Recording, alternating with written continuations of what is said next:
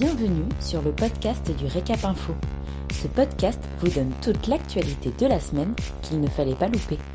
Un podcast réalisé par Célia Rivon et Romy Carrère.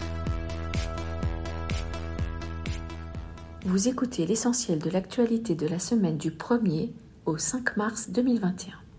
L'activité de vente à emporter pour la première fois considérée comme incluse dans l'activité restauration.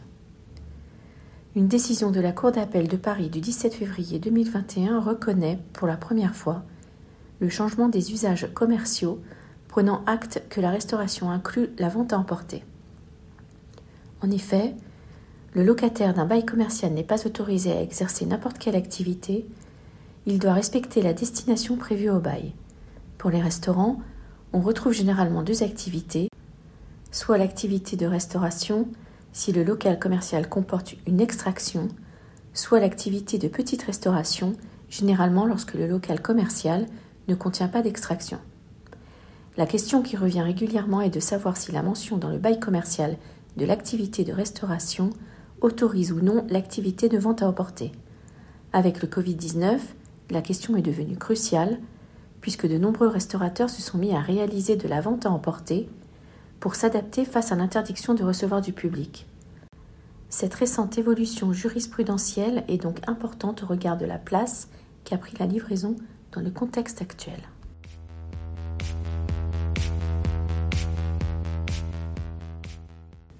Stéphane Pinabel, restaurateur convoqué par la justice pour avoir servi des clients. Le restaurateur Stéphane Pinabel était cité à comparaître ce mardi 2 mars devant le tribunal correctionnel d'Evry pour mise en danger de la vie d'autrui. Le vendredi 29 janvier, la gendarmerie débarquait sur dénonciation d'un voisin dans son café-restaurant, le village à Auvergnat dans l'Essonne, où une vingtaine de personnes déjeunaient à l'abri des regards. Je cite Dans une commune de 400 habitants, ce n'est pas simple de faire de la vente à emporter, explique le restaurateur. Mais si j'ai accueilli une vingtaine de clients ce vendredi-là, c'était aussi par détresse sociale.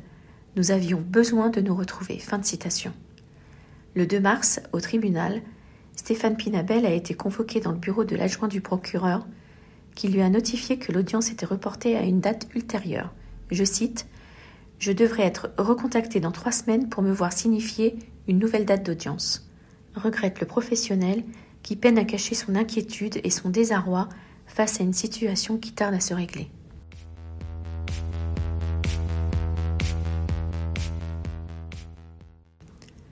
Le Pas-de-Calais confiné le week-end et trois départements supplémentaires placés en surveillance renforcée. Le Premier ministre Jean Castex a tenu une conférence de presse jeudi 4 mars pour faire le point sur la situation sanitaire du pays et les nouvelles mesures prises par le gouvernement. Dans les 20 départements sur surveillance renforcée, le virus a continué de progresser, sauf en Bouches-du-Rhône et en Moselle.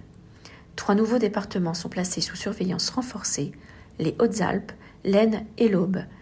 Le Premier ministre a appelé les habitants de ces 23 départements, où un plan d'accélération des vaccinations est annoncé, à ne pas sortir ou le moins possible. Le dispositif de confinement du week-end, qui concernait pour le moment les Alpes-Maritimes, le Pas-de-Calais et les Hauts-de-Flandre, est étendu à l'ensemble du Pas-de-Calais à partir du 6 mars à 8 heures. Merci pour votre écoute. Pour retrouver tous nos podcasts, rendez-vous sur notre site www.l'hôtellerie-restauration.fr dans la rubrique vidéo et podcasts.